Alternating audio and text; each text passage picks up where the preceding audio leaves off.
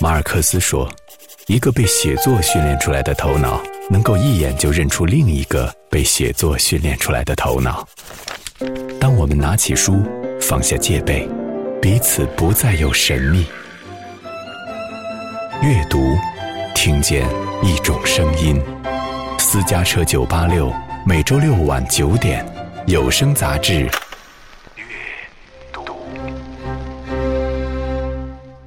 有见过阿兰·德波顿本人吗？没见过他的作品，我倒是基本上所有的作品我都很熟悉。身份的焦虑译者陈广兴首次接受电台媒体专访。翻译阿兰·德波顿的作品是一种怎样的体验？我觉得他是一个非常聪明的人，所以他的作品看似简单，但是他后边有非常庞大的阅读量。像阿兰·德波顿一样思考，像哲学家一样生活。他的立足点就是我们要通过思考、通过理解，获得一种自己比较期望的一种理想生活。阅读，翻译的哲学。阿兰·德波顿在中国畅销是极其罕见，《身份的焦虑》从2007年出版到现在，至少再版九次还是十次了吧。这里是阅读，我是小轩。知道要采访《身份的焦虑》这本书的译者。于是从书架上重新抽出了这本硬皮的精装本，由上海译文出版社出版。听说《身份的焦虑》这本书从2007年发行中文版至今，已经至少重印了九次。书的作者是我很欣赏的一位英国才子型作家阿兰·德波顿，这是我读过他的第七本作品。每次看德波顿的作品，都觉得自己很没文化，但即使是没文化，读起来也很喜欢。这是很多读者读阿兰德波顿作品的感觉，似乎在他的阅读圈，我们都毫不掩饰自己的无知。嗯，我在前言里面看到说，德波顿他把自己的作品引入到中国的时候，他还有点担心，说可能会不太受到欢迎。没想到还挺卖座。很多国外非常畅销的那天，我和翻译者陈广新在一家咖啡馆里聊起了阿兰德波顿。身为上海外国语大学的副教授。陈广新曾经翻译过阿兰·德波顿的《身份的焦虑》和《无聊的魅力》两本书，这位英伦作家的才情同样受到了他的赞赏。即使非常好的畅销书，在中国卖不出去也是非常常见的。国外非常畅销的作家，比如说他动辄畅销几百万本，这样的作家被译文出版社这样的大出版社引进过来以后啊，你知道能卖多少本吗？全国只能卖出两三千本，所以。阿兰·德波顿在中国畅销是极其罕见，因为这种东西它和那个《哈利波特》这些书是不一样的，它没有这种轰动效应，它是一种哲学性的书籍。德波顿的每一本中文版作品，译文出版社都会邀请他写书评，包括最新一本著作《新闻的骚动》。你觉得翻译阿兰·德波顿的作品是一种怎样的体验？我觉得他是一个非常聪明的人，他的书啊，我们一定不能把它定位成为心灵鸡汤。他刻意的追求一种非常简洁的文笔，但是呢，是哲学性非常强的。他要让非常普通的读者，没有一点哲学基础的人也能看得懂。而且他有一个标准，就是说，他要写能够改变他人生活的作品，能够提高他人幸福度的作品。阿兰·德波顿出生于瑞士的苏黎世，毕业于英国剑桥，现在居住在伦敦。有英国的书评家说，像这种奇才作家，恐怕连扫把的传记都写得出来吧。阿兰·德波顿二十三岁的时候出了第一本小说《爱情笔记》，二十七岁完成了《拥抱似水年华》，三十一岁时《哲学的慰藉》出版，被翻译成多种文字，畅销全球。之后的《旅行的艺术》《幸福的建筑》。机场里的小旅行等等这些作品，他都在不断的向各种领域的题材挑战，其中就包括他在二零零四年出版的这一本《身份的焦虑》。因为他写书的目的啊，他专门有一段话，他曾经说过一句话，说我成不了学者，因为我不想把东西写得非常难。他说把东西写难是非常容易的一件事情，你只要让对方看不懂就可以了，这是非常容易的。但是这个是违背我的心愿的。它绝对不复杂，它能够把非常复杂的道理用非常简洁的语言表达出来。如果有一个简单的词，它就绝对不会用一个复杂的词。但是它后边有非常庞大的阅读量，啊，他阅读的书籍非常多，而且他能够把这些书读通、读透，然后串成他自己非常简洁的观点。啊，就是这种简洁的观点，往往是与现实生活紧密相关的。能够让普通人在看了以后就能够产生非常深刻的启迪。嗯，不仅仅是幸福感吧，我觉得它会带给人很多的思考。通俗的意义上讲，就是它可以开你的脑洞。对，在他看来，人不幸福的一个很重要的原因，就是因为你不懂得思考。嗯，你不懂得生活的本质是什么，你不能通过现象看出生活中内在的规律是什么，所以你就会被这种表面的现象所淹没。就说你有了一个比较深入的理解以后，不管外部世界怎么变化，你自己心里是平静的。这种理解和这种幸福，它是紧密相关的。你没有对生活有一个比较一致的、深刻的理解，你就不可能有幸福的生活。所以就说它的立足点就是我们要通过思考、通过理解，获得一种自己期望的一种理想生活。阿兰德波顿在写给《身份的焦虑》中文版的序言里说：“新的经济自由使数亿的中国人过上了富裕的生活。然而，在繁荣的经济大潮中，一个已经困扰了西方世界长达数个世纪的问题也东渡到了中国，那就是身份的焦虑。身份的焦虑是我们对自己在世界中地位的担忧。不管我们是一帆风顺、步步高升，还是举步维艰、江河日下，都难以摆脱这种烦恼。”我们的自我或自我形象就像一只漏气的气球，需要不断冲入他人的爱戴才能保持形状，而他人对我们的忽略则会轻而易举地将它扎破。身份的焦虑，不管是古代还是现代，中国还是外国，它的起因是唯一的，就是攀比。呃，英语中所谓的 peer pressure，这个是不变的。变的到底是什么东西？就是攀比的对象或者攀比的标准是什么？所以阿兰·德伯顿呢，他在这里边要讲一些道理，通过身份焦虑的五个起因，然后应对身份焦虑的五个手段。其实他的传达一种思想是什么？我觉得这个思想我总结了一下：第一，身份的焦虑是永远存在的，任何人都不可能消除，这是第一点。第二，身份的焦虑它是由攀比造成的。但是这个攀比的标准在发生变化，它历史上在不同的国家、不同的时间、不同的地区，这个标准时时在变。比如说，你具有这个特征，在这个社会是你是上等人，但是你这种特征放在另外一个社会是一点价值都没有。所以这个判断的标准、攀比的标准是在发生变化。第三，焦虑并不一定是一件坏事情，因为有了焦虑，我们才能够把自己手头的事情尽可能做好，把它尽善尽美的完成。阿兰·德伯顿提出了一句话，他也是引用的别人的话，但是他是比较赞同这句话，就说“为焦虑者方能成功”，就是用德伯顿的话说，我们不能单纯的解决焦虑，消除焦虑，这个是出发点是错误的。所以他写这本书的目的就是说，我们要了解焦虑，他没有说我们要消除焦虑。尽管看起来那些形而上的思想依然有一些艰涩，但其实《身份的焦虑》并非是一本充满学术语言的著作。它用通俗而有趣的解法为现代人解读了身份的历史，也告诉了我们为什么会为身份而感到焦虑。你可以把这样的焦虑看作是我们对于身份的渴求、对于势力的倾向、期望的过度值和对精英社群的崇拜，当然也有制约身份取得的种种要素。身份这个词在这本书中更多的是指一种社会地位，你也可以将它解读为是当代人的一种追求。为什么我们会渴望得到别人的认同？是什么让我们变得那样势利？深藏在我们内心的害怕，其实是势力产生的唯一根源。阿兰德·波顿这么认为，于是矛盾就这样产生。他在书中的其中一段这样表述说：“势力者往往只关心他们的声望和成就。”一旦有所改变，他就会重新排定所谓的亲近的朋友，这个对势力的倾向就产生了所谓的焦虑。在这里，阿兰德波顿引述了意识流先驱马塞尔普鲁斯特在他的《追忆似水年华》中写到的一个场景。他写到十九世纪末的巴黎，叙述者是一位普通的中产阶级。那天，他要赶往一家非常高级的餐厅，去和一位贵族朋友共进晚餐。他的朋友是一位侯爵，他先到了餐厅，侯爵朋友还没有出现，于是餐厅的招待见他穿着寒酸，也不是名门，就表现得相当的倨傲，把他领到了一个寒风口的桌位，服务也并不殷勤。大约一刻钟后，侯爵赶到，餐厅的工作人员认出了他，于是这位中产叙述者的身份迅速上升。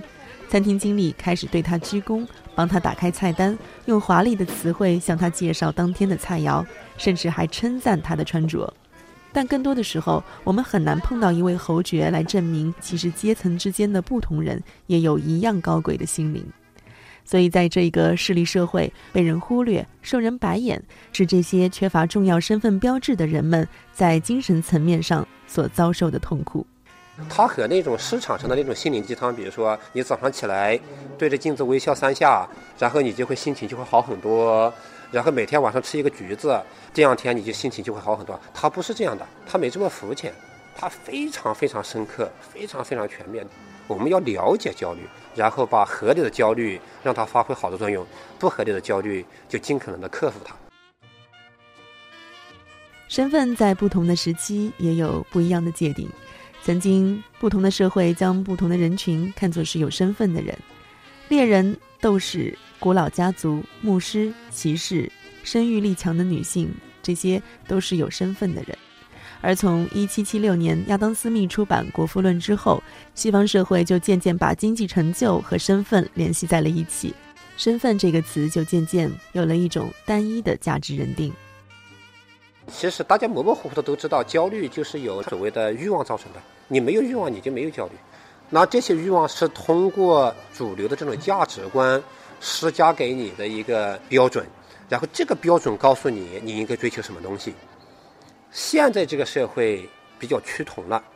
自从资本主义在西方发端，并且在全世界扩展以后，判断身份焦虑的东西。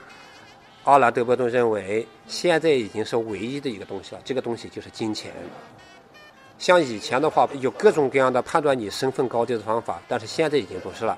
现在判断身份高低只有一条，就是金钱。甚至在主流媒体，不管是广告也好、报纸也好、电视也好、互联网也好，它在或多或少在传递一种信息，就是说，不仅有钱代表你富有，而且有钱代表着你有美德。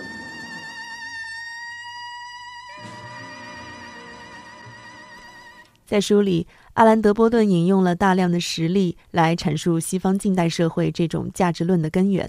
毫不夸张地说，我甚至可以根据他的引述列出一页长长的书单，像乔治·奥威尔的《狮子和独角兽》，戴维·休谟的《人性论》，也有一些比较基础的读本，像阿里士多德的《政治学》、马修·阿诺德的《文化与无政府主义》等等，甚至还有当年那些类似成功学的通俗读物。他们都或多或少地表明着当时的人们对于身份的价值判断和态度。在人性价值和商业价值的拉锯中，我们逐渐发现，物质的进步会使人对自身的期望变得更高，而技术的革命又为商业社会积累了大量财富，一个巨大的消费社会开始形成。但实际上，现代社会给人们真实的感受却使我们越来越感到贫穷。人们在想要得到和能够得到的东西之间，在我们的实际地位和理想地位之间，造成了永远无法填补的沟壑。正如卢梭所说的，在某个时刻，我们可能比原始社会里的野人更觉得一无所有。这个呢，也不是阿兰·德波顿提出来的，他就说，整个世界进入资本主义社会以后，对人的价值判断，在之前，一个人有没有美德，他与这个人有没有钱是不对等的。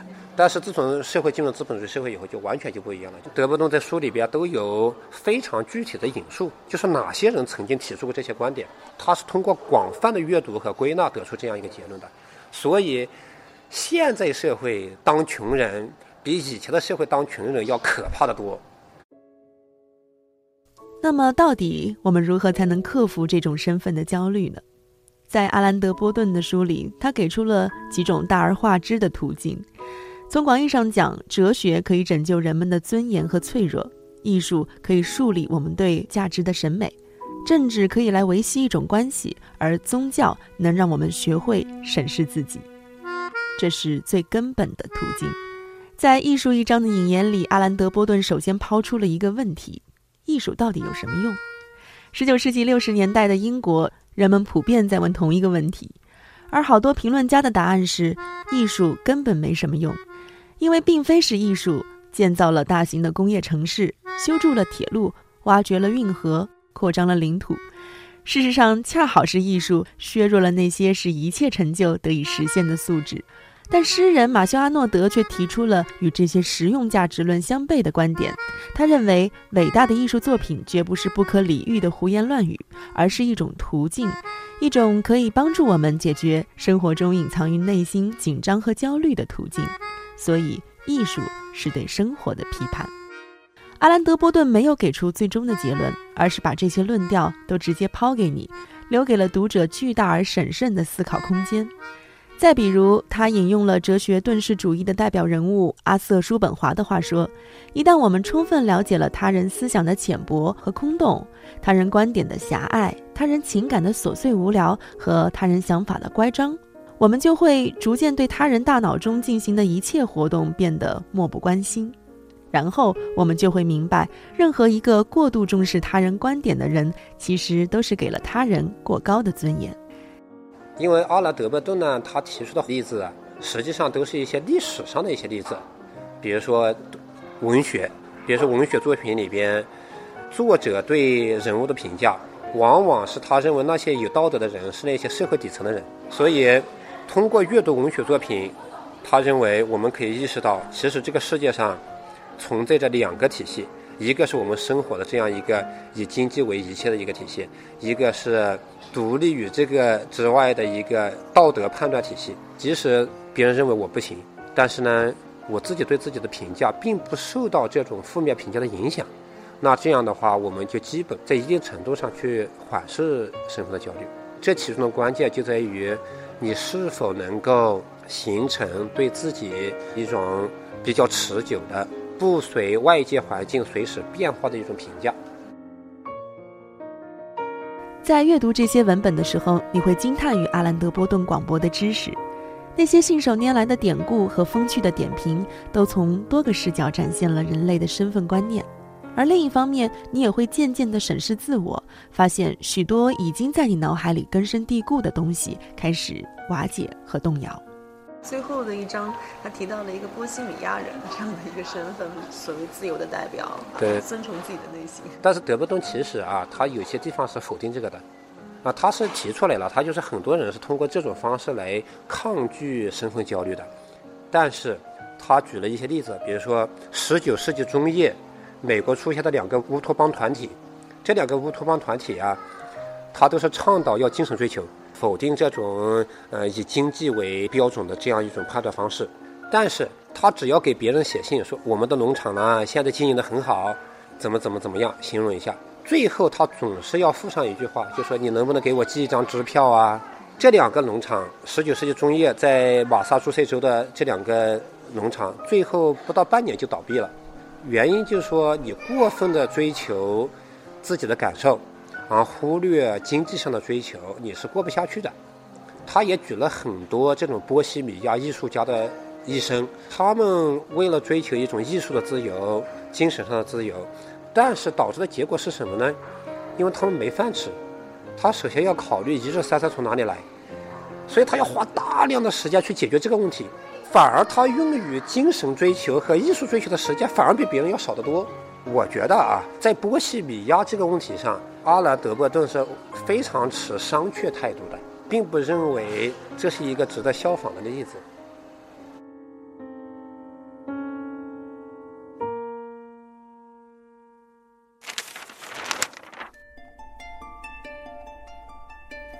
准备为自己不切实际的信念而受苦或挨饿的波西米亚人为数不少。十九世纪的一些绘画作品中，波西米亚人往往在公寓楼脏兮兮的阁楼上慵懒地坐在椅子里，他们看起来瘦弱、憔悴、疲倦不堪。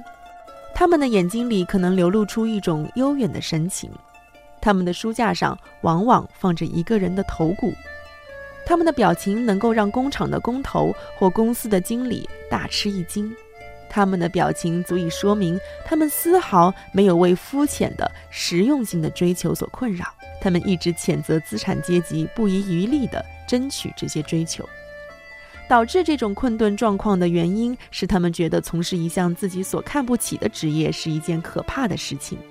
夏尔·伯莱德尔宣称，除了诗人的职业和战士的职业外，世间任何的工作都是破坏心灵的职业。马塞尔·杜尚在一九一五年参观纽约的时候，把格林威治村描绘成了一个真正的波西米亚，因为他认为这个地方充满了无所事事的人。在半个世纪之后，杰克·凯鲁亚克在西海岸的一家钢琴酒吧里面对着一群观众做演讲。他极力反对那些跑通勤的人，他们的领口紧紧地打着领带，被迫每天凌晨在米尔布雷或圣卡洛斯赶五点四十八分的火车去旧金山上班。他其实啊，我觉得他是在传递这样一种人生观，就说你要随时要透过现象看本质，随时要从那种非常平淡的。似乎大家都找不到诗意的地方，要找到美。嗯，我举一个不恰当的例子，阿兰·德波顿，他像中国的于丹，因为他们两个都在做一种什么东西？就是把一种非常艰深的经典性的东西揉碎了，变得普通了，变得让人能够理解了。其实它的精髓是什么？精髓还是别人的东西。德波顿也是，他是一个推介者。只不过我认为是一个非常高明、非常有价值的推介者。《身份的焦虑》这本书里边，他也涉及到很多哲学典籍，非常重要的一些著作。没有这样的东西，那很多人就会失去接触这些典籍的机会。无论是否出于这个道理，在英国，阿兰德波顿的确有着非常巨大的影响力。他不仅拥有一家独立的电视台，终日播放他的作品。而且他还被聘为了英国皇家学会会员。我们知道，那是世界上历史最长而从未中断过的科学学会。阿兰德·波顿八岁被送到伦敦一所寄宿学校，十八岁入读剑桥大学的历史系。他自称大学时代只追求爱情和创作，他也深信失恋和文学是始终并行的。似乎这两点也在他身上保持了完美的统一。大学期间，阿兰德·波顿常去图书馆和学校附近的一家书店，在那里，父母给他开了一个账户，随他自由买书。现在看来，他的博学应该就来自那里，因为在大学期间，他并不是一个学科专业很好的学生。比如他有一个机场小旅行，有一本书，你说机场里面有什么好看的？但是写的非常好看，你就看了以后，你觉得嗯，对。其实人只要换一种眼睛啊，你完全可以过得非常美好。我翻译那本《无聊的魅力》也是这样的，就是说那些事情平常我们每天都是司空见惯的事情，但是呢，被他写出来以后，你觉得哎是很美好啊。我们为什么没有这种眼睛呢？包括最近出的那本《新闻的骚动》嘛，因为我自己是搞新闻的，我都觉得他总结的一些理论比我还要专业。对，那本书也是我写了书评的，是吧？嗯。但是我书评他把我的题目给换了，所以我失望的不得了。那个题目就是“请放下新闻，关注你苦短的人生”。我一看，我我都吓了一跳。根本配不上德伯顿的作品。我们看不同的译者翻译的版本，它就会有有很明显的这样一种感觉。有些人觉得说啊，这个翻译的很好。嗯，对对对对对，你说的很对。我的一个感受，阿兰德伯顿的东西就是那种简洁到了极致，非常就是所谓的 readers friendly，就是对读者非常友好的那种。啊，我也曾经翻译过一个美国马克思主义者 Frederick Jameson。他被誉为是当今世界上两大马克思主义者之一。詹姆逊则是另外一个极端，他是非常 readers unfriendly，包括他在美国跟他合作的一个编辑都认为他都看不懂他的话是什么。